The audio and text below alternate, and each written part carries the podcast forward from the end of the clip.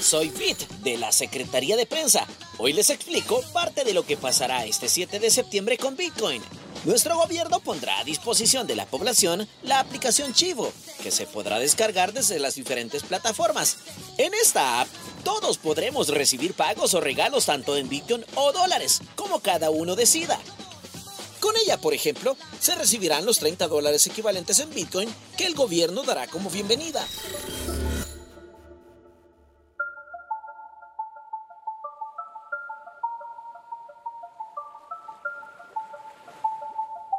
Centroamérica es una región en constante movimiento, atravesada por la migración. A diario, miles de personas transitan hacia los países del norte en busca de un mejor pasar económico. Rutinariamente, quienes se instalan al norte del río Bravo envían dinero a sus países de origen. Cada año miles de millones de dólares fluyen desde migrantes en Estados Unidos y Canadá a sus familias en Latinoamérica. Estas transferencias se conocen como remesas y son además un motor fundamental de las economías regionales. En el caso particular de El Salvador, los envíos de dinero desde el exterior representaron el 23,7% del Producto Interno Bruto del país en 2022. El mercado de remesas tiene mucho que ver con la razón de ser de la ley Bitcoin. Bukele presenta el proyecto como algo bueno para el país en tanto busca eliminar comisiones para el envío de dinero.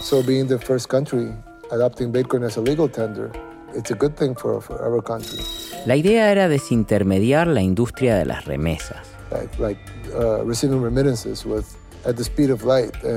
Romperle el kiosco a Western Union y servicios similares. Uh, Sin embargo, la materialización de esta propuesta enfrenta desafíos. La industria de las remesas está muy desarrollada en Centroamérica. Décadas de migración hicieron que estos servicios se vuelvan muy eficientes y la gente pague tarifas muy razonables. Insertar una nueva tecnología para enviar remesas requiere superar la inercia que genera la costumbre. Años de mandar dinero de la misma forma. ¿Cómo haría la ley Bitcoin para generar una diferencia? Bueno, el gobierno, a grandes rasgos, tenía dos posibles alternativas. La primera era convertir al Bitcoin en moneda de curso legal y después dejar que el sector privado desarrolle productos para que los ciudadanos utilicen la criptomoneda de la manera que prefieran. La otra posibilidad era complementar la ley Bitcoin con una infraestructura pública que facilite los intercambios en esta criptomoneda. La creación de una billetera del gobierno, centralizada.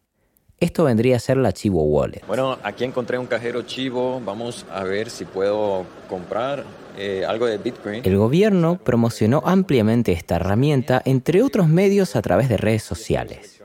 Un claro ejemplo es el archivo que escuchábamos al principio de este episodio, que pertenece al siempre muy activo canal de YouTube del gobierno salvadoreño. Allí aparecía el robot Bit para contarle a los ciudadanos lo que pasaría con la app de Bitcoin oficial. Tanto bajar la aplicación como recibir los 30 dólares será totalmente opcional. En Internet también aparecen montones de videos de usuarios contando su experiencia al utilizar los cajeros Chivo. Y aquí está el efectivo. Estos cajeros empezaron a aparecer en algunos puntos de El Salvador y también en Estados Unidos en septiembre de 2021. La idea era que la gente los utilizara para enviar remesas a sus familiares. Algunas de esas experiencias son buenas. Aquí pueden ver cómo ya recibí yo mi remesa y sin hacer tanta cola y otras no tanto. Parece que hubo un error en el sistema y eh, yo luego contacté a la gente de soporte técnico. Sin embargo, no me han respondido. Ya llevo una semana esperando una respuesta para que me expliquen qué ha pasado con ese Bitcoin, esos 20 dólares que yo introduje y bueno, sigo esperando.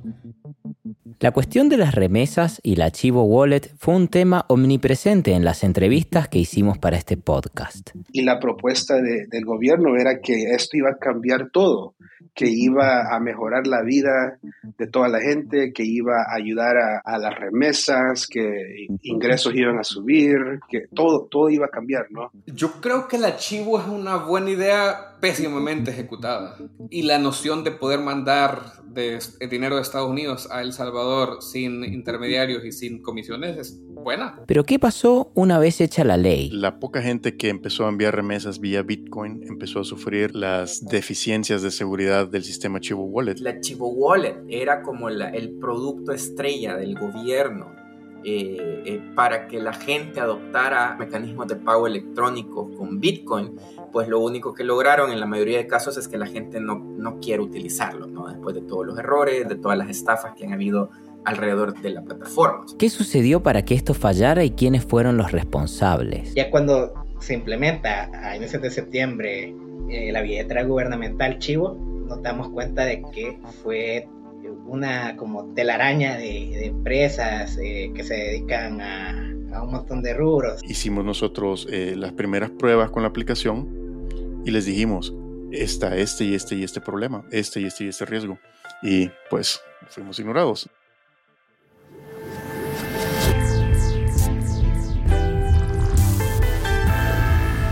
Mi nombre es Leopoldo Pérez Obregón y esto es Plan Cuscatlán, de las pandillas al Bitcoin, una producción de Mantel. En este podcast vamos a explorar cómo El Salvador llegó a convertirse en el primer país en adoptar al Bitcoin como moneda de curso legal y qué significó esto para los salvadoreños.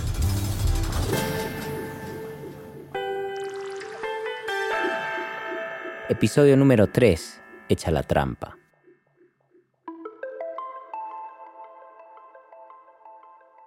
Uno de los aspectos que el presidente Bukele destaca sobre la ley Bitcoin es su simpleza. It's very clean, uh, simple, short, easy to read, easy to understand, nothing hidden. Una ley breve, fácil de leer y de entender, donde según el presidente no hay nada escondido. Pero esta sencillez genera muchos vacíos, mucho margen para la discreción. Esta brevedad también viene a costa de omisiones importantes. Entre esas, no se menciona ninguna vez la Chivo Wallet. Los momentos iniciales de esta aplicación fueron muy accidentados. La improvisación fue tal que el presidente mismo utilizó su cuenta de Twitter personal como servicio de atención al cliente durante el día del lanzamiento. El 7 de septiembre de 2021, Bukele tuiteaba lo siguiente. Estamos haciendo un test en vivo de los nuevos servidores. Los que ya hayan descargado arroba Chivo Wallet y aún no se han registrado, ¿podrían hacernos el favor de intentar registrarse y colocar en los comentarios si hay algún error o si todo el proceso funciona bien? Cuando se anunció la ley Bitcoin, todo daba a pensar que la empresa de pagos Strike del empresario norteamericano Jack Mallers iba a ser la candidata natural para implementar este proyecto. Al principio era el nombre que sonaba, eh, de que iba, iba, a estar no solo eh, detrás del tema de la política pública, sino eh, que iba a ser como el, contratista para desarrollar la, la billetera gubernamental de criptomonedas. Pero esto finalmente no sucedió. Jimmy Alvarado trabaja como periodista de investigación en El Salvador y tiene más de 10 años de experiencia. Desde el 2021 ha venido siguiendo todas las etapas de implementación de la ley Bitcoin desde su aprobación. Le preguntamos por qué razón la compañía de Jack Mallers quedó fuera del negocio del desarrollo de la billetera de Bitcoin. Hay distintas versiones, pero digamos que la, versión más sólida por entrevistas con, fuentes es que bueno, el, gobierno no, llegó al precio que, pedía Strike para desarrollar un producto financiero de este tipo. Entonces eh, se hablaba de que pedían cerca de 300 millones de dólares para desarrollar bien, digamos, esta billetera. El gobierno nunca confirmó que la razón por la que el trato se rompió haya sido el precio. Pero vayamos un poco antes. ¿Cómo es que Mallers se termina convirtiendo en el principal asesor de la ley Bitcoin? So, um, we had made an announcement uh, called Strike Global Mallers había visitado El Salvador por un proyecto propio, Strike Global, su billetera de Bitcoin. El Salvador operates on the US dollar. Over 20% of the country's GDP is in remittance, uh, and fees can be upwards to 50%. Como El Salvador opera con el dólar estadounidense y las remesas tienen un peso enorme en la economía del país, presumiblemente había un mercado para empresas de pago electrónico como Strike. Además, En lo que respecta al Bitcoin, existía un antecedente. Mallers fue invitado a conocer El Salvador a partir de una relación vía Twitter que entabló con el director de Bitcoin Beach, Mike Peterson. Mike Peterson es un surfista de Los Ángeles que fue a El Salvador para hacer caridad y de repente un donante anónimo le ofreció 100 mil dólares en Bitcoin para crear Bitcoin Beach en la localidad del Sonte. Así de la nada. No vamos a entrar en los detalles de la historia de la Bitcoin Beach. Basta con decir que el CEO de Strike dice haber llegado a El Salvador exclusivamente como fruto de su relación con Mike Peterson. De nuestro conocimiento, no hubo funcionarios públicos que lo hayan invitado, interpelado u ofrecido beneficios de ningún tipo. Pero su visita despertó la atención de gente vinculada al poder. Una noche cualquiera, Mahler estaba comiendo sushi con sus amigos hispanohablantes en un restaurante de la capital del país, San Salvador. De repente, recibe un mensaje de Twitter. Hi, Jack. This is a message on behalf of President Bukele. I'm like, oh, fuck. It wasn't clear. Like, am I in trouble? Era uno de los hermanos del presidente. No aclara cuál. El empresario desconfió, pero decidió encontrarse con él de todas maneras. And we show up and there's like, you know, guys with the rifles everywhere and all the security. Al llegar al punto de encuentro, lo reciben unas personas con rifles, pero el empresario se siente cómodo inmediatamente. El hermano del presidente estaba vestido con una sudadera igual que él, lo que le generó una confianza instantánea. And then out comes the president's brother waves me in, and I'm wearing a hoodie and he's wearing a hoodie. A los dos días de este encuentro lo llama un funcionario, no sabemos quién. Le informan que sus conversaciones con los hermanos Bukele derivaron en algo inesperado. El gobierno quería convertir el Bitcoin en moneda de curso legal. Mallers se convertía así en uno de los asesores extraoficiales de esta legislación sin precedentes. Pero luego sucedió que la empresa decidió cortar vínculos con el gobierno de El Salvador y comenzó como una salida silenciosa del país, digamos, ya no regresó a El Salvador y al final, ya cuando se implementa a inicios de septiembre eh, la billetera gubernamental Chivo, nos damos cuenta de que ya Strike y, y Jack Mallers estaban fuera del mapa. Más adelante, Mallers va a reaparecer en esta historia. Sin embargo, al momento de nuestra entrevista con Jimmy Alvarado, el empresario todavía mantenía un bajo perfil. Pero por ahora, continuemos con la historia del archivo Wallet.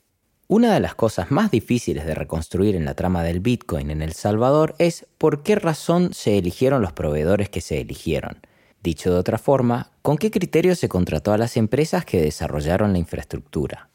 De hecho, eso ha sido como un, dolor de cabeza porque realmente no hay nada público.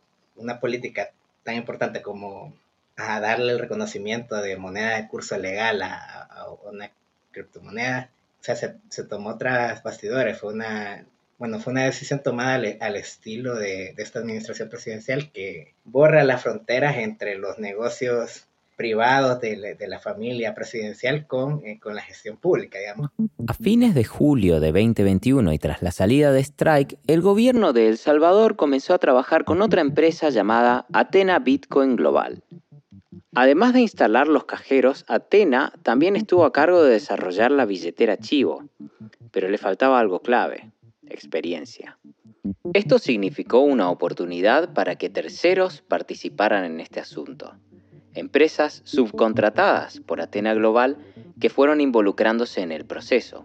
Además, hay un detalle particular. En una investigación para el medio salvadoreño El Faro, el periodista Alvarado reveló la existencia de un gabinete oculto del presidente Bukele que tuvo que ver con el Bitcoin. En Twitter, El Faro presentó la noticia de esta manera.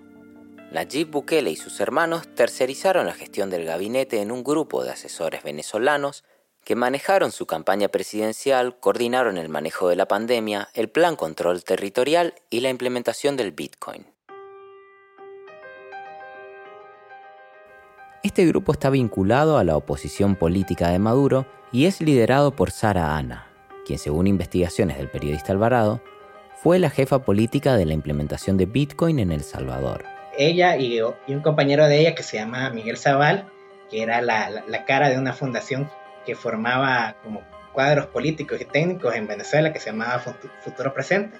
Eh, este Miguel Zaval y Sara Hanna fueron quienes como que coordinaron la implementación de, del Bitcoin. Ellos son los que hacen los contactos con los proveedores en Venezuela y, varios de estos socios de esta empresa que se llama Volter fueron beneficiarios de Futuro Presente, la, fundación de, de, de Miguel Zaval. Una vez desarrollada la Chivo Wallet, la titularidad de la propiedad intelectual fue transferida a otra compañía, Chivo SADCB. No importa que retengas el nombre. El dato importante es que se trata de una empresa privada creada con fondos públicos del gobierno de El Salvador. Sobre esta última empresa sabemos algunas cosas, pero tampoco tanto. Al tratarse de una empresa privada no le aplican las leyes de acceso a la información pública, por más que el Estado sea uno de sus accionistas. No tiene la obligación de revelar salarios, cantidad de empleados, partidas contables, ni cualquier otro tipo de información financiera. Nuevamente, todo lo que se sabe de las compañías que participaron en el desarrollo del archivo Wallet no surge de información provista por el gobierno salvadoreño. Todos estos datos surgen de documentación presentada por los proveedores del archivo frente a organismos gubernamentales norteamericanos, principalmente el ente de control de las empresas públicas. Así se conoce en los Estados Unidos a las empresas que cotizan en la bolsa y que se encuentran reguladas por la SEC. Algunos de estos proveedores que contrató el gobierno de El Salvador eh, son empresas que están domiciliadas en Estados Unidos y que han intentado eh, cumplir con las regulaciones para ser empresas públicas. Entonces, eh, la, la, SEC les ha pedido que publiquen sus prospectos y los prospectos tienen que transparentar información sobre sus inversiones y quiénes son sus clientes. Entonces, vía expedientes que están en la SEC, también hemos podido como reconstruir estas migajas de, eh, de gastos que han hecho, como por ejemplo eso de los 4.7 millones que costó entre el desarrollo de la aplicación y los cajeros. Eso está en un documento inscrito en Estados Unidos por una empresa que fue eh, proveedora y también está en, en, un juicio civil entre, entre dos ejecutivos de dos empresas que tuvieron una disputa comercial y que eh, han tenido que en esa disputa comercial transparentar información de, de sus negocios en El Salvador. Las declaraciones ventiladas en ese juicio retratan desde adentro las horas de caos y tensión que se vivieron durante el lanzamiento del archivo Wallet y cómo fue que se consolidó un fraude millonario. A continuación, van a escuchar una dramatización de ese proceso judicial. Agosto de 2022, John Overton se conecta a una sala virtual. No se trata de una reunión común. A pesar de que no hay ruido de martillos ni un jurado de por medio, Overton va a declarar en el marco de un proceso judicial. Se trata de una demanda que él mismo inició alegando falta de pago por parte de Atena Bitcoin, una compañía que lo subcontrató a través de su empresa Roy Developers para participar en el desarrollo del archivo Wallet. Señor Overton, mi nombre es Larry Fowler y soy el abogado de Athena Bitcoin Inc. en este proceso. El proyecto que nos convoca hoy es algo relacionado con una billetera de Bitcoin. ¿Esto es correcto? Sí, es correcto. ¿Cómo es que Overton termina trabajando en esta iniciativa? Según su propio testimonio, en septiembre de 2021 recibió una llamada del director de una compañía, QA Consultants, que tenía al gobierno de El Salvador como cliente. A las 24 horas de ocurrido ese diálogo entre QA Consultants y Sean Overton, cierran un acuerdo. QA Consultants contrata a Roy Developers, que es la empresa unipersonal de Overton, para que solucione los errores en el código de la billetera Chivo, un proyecto que para entonces ya venía bastante mal. Para la producción de este podcast, contactamos a Sean Overton, pero no quiso hacer comentarios por razones legales. Escuchamos una reinterpretación de su declaración en juicio en la voz de un actor. Bueno, arranca el proyecto. El proyecto más estresante de mi vida. El primer día lo dedicamos a cosas muy básicas para saber en qué parte del código íbamos a trabajar. Fue un proceso innecesariamente difícil principalmente porque no teníamos ninguna documentación por dónde empezar. En este encuentro inicial, el testigo afirma que se reúne con representantes de Atena y con Lorenzo Rey, un asesor venezolano que apoyaba a Atena en la parte técnica del proyecto Chivo.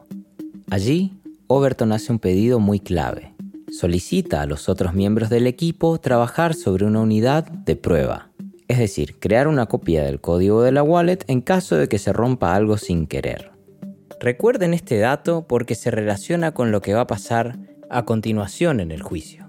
Trabajar sobre una unidad de prueba es una precaución básica en cualquier proyecto de estas características. Contrariamente, operar sobre el código fuente de manera directa sería demasiado peligroso, una irresponsabilidad directamente, según declara Overton. Ahora, usted habló con el señor Fowler un poco acerca de cómo surgió toda esa relación comercial con Athena Bitcoin y mencionó algunos problemas de fraude. ¿Recuerda usted por parte de quién? Lo recuerdo. ¿Cuál fue el fraude? El fraude no fue Athena cometiendo fraude, ¿verdad? Eso es correcto. No fue Athena. ¿Cuál fue el fraude? El fraude fue el hecho de que si usted conoce el documento único de identidad de alguien y su nombre, puede abrir una cuenta a nombre de otra persona. Porque el proveedor de KYC colapsó y no estaba dando servicio. Estos problemas para verificar la identidad de los clientes también fueron confirmados por otras fuentes que entrevistamos para este proyecto. Vamos a escuchar a Domingo Flores, especialista salvadoreño en seguridad digital. En aquel momento yo trabajaba para una empresa eh, de Business Process Outsourcing eh, a quien Ulter contrató para ayudarles en el lanzamiento de, de Chivo Wallet. Ulter, la empresa dirigida por el asesor venezolano Lorenzo Rey. Yo era en aquel entonces gerente de seguridad y privacidad. Parte de nuestros procesos era hacer un análisis de riesgo de los procesos operacionales de los clientes, ¿no? Práctica estándar. Todas las aplicaciones de eh, wallets, de criptomonedas, todos los exchange tienen un proceso llamado KYC, Know Your Customer. Esto es parte de las leyes antilavado de dinero para poder captar fondos, ¿no? Que básicamente tienen que identificar a su cliente, no puede ser anónimo. El proceso de KYC o conozca a su cliente es algo con lo que todo cliente de banco alguna vez interactuó, especialmente cuando toca utilizar las apps. Posiblemente recordarás cuando tuviste que sacar una foto de tu documento y hacer reconocimientos faciales o subir una selfie. Bueno, ahí estabas haciendo el KYC.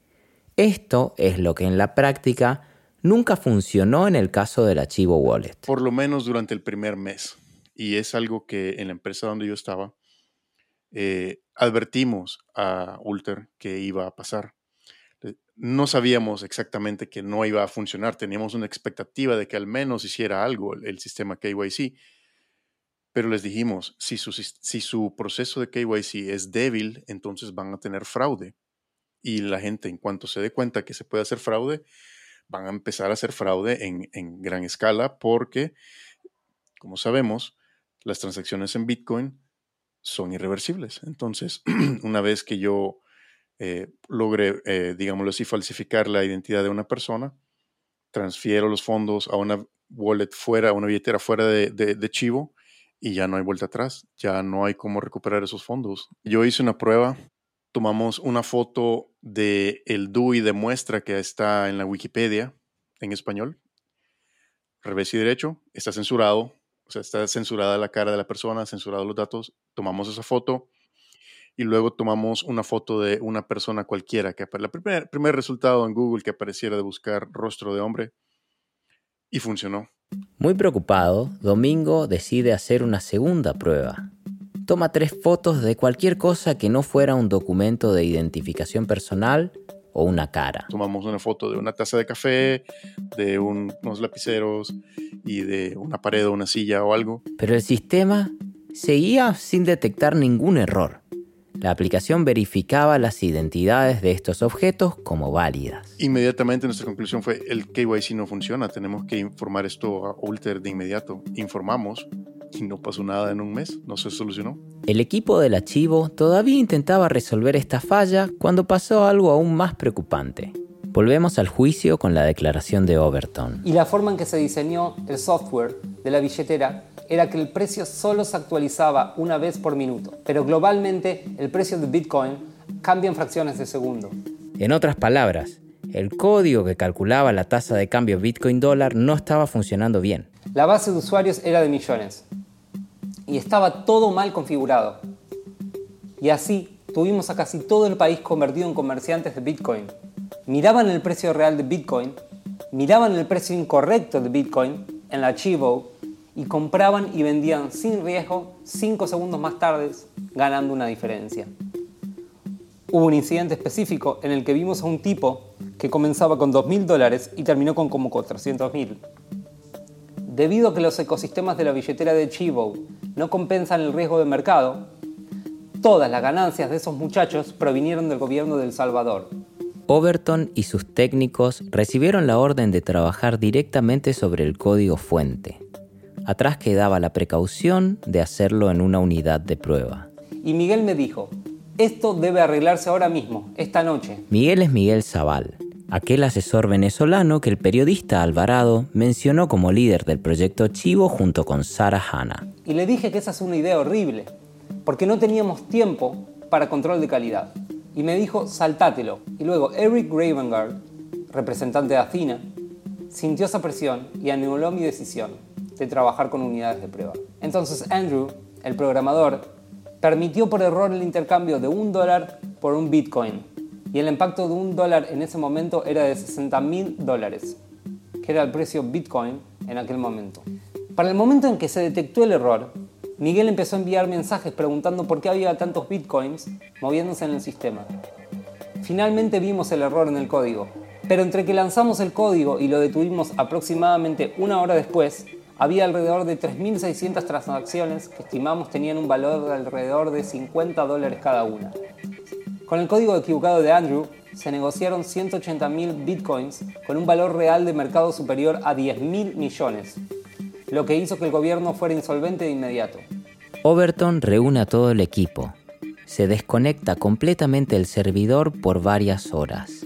Los técnicos trabajan durante la noche para corregir el error.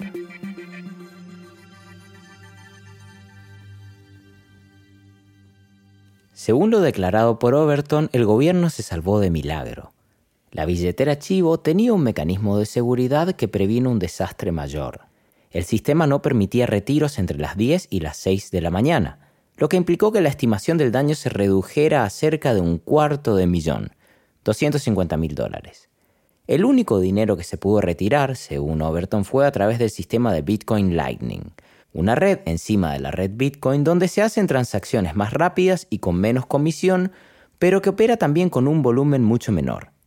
Lo que no resulta nada claro de la declaración de Overton es cómo se operativizaron las transacciones que fueron revertidas. Y no me refiero a lo técnico.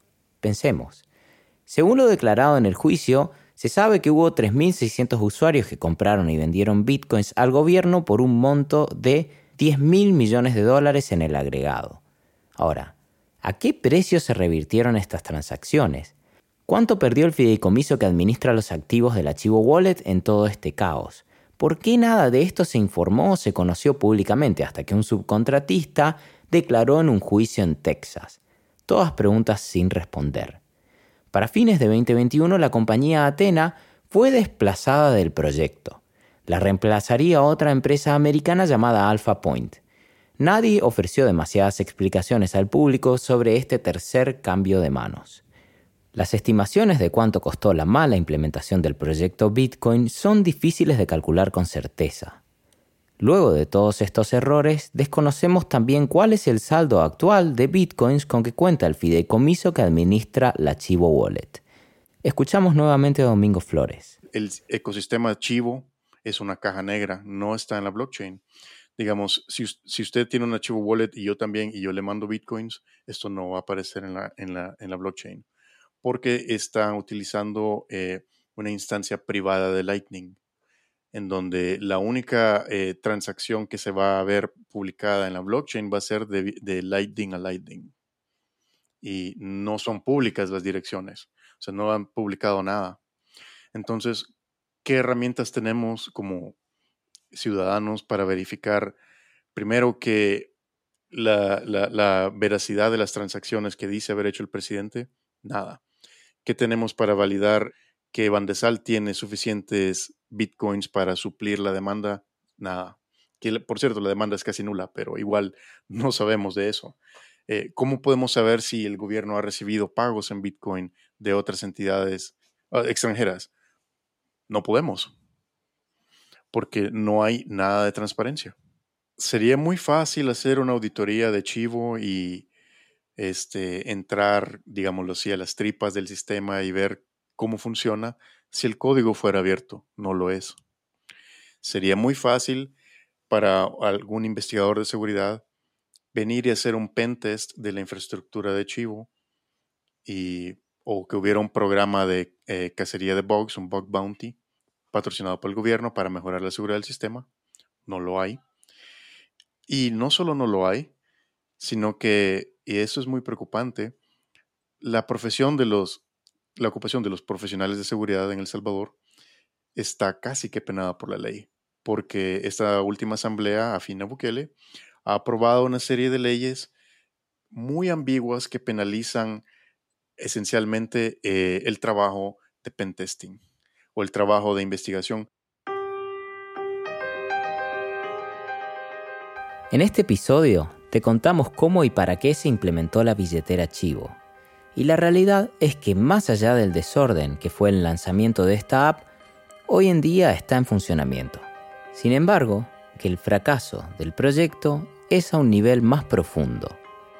En 2022, del total de remesas enviadas a El Salvador, solamente el 1,7% llegó a través de criptomonedas. La gente no está utilizando esta tecnología, punto menos para la ley Bitcoin.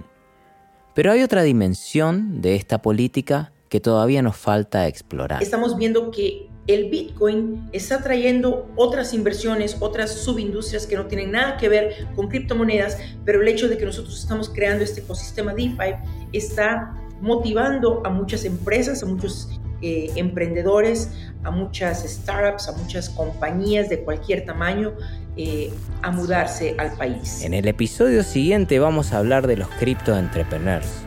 ¿Qué tipo de negocios se generaron en el país a partir de esta iniciativa? Bitcoin is revolutionizing the way we are and work and play.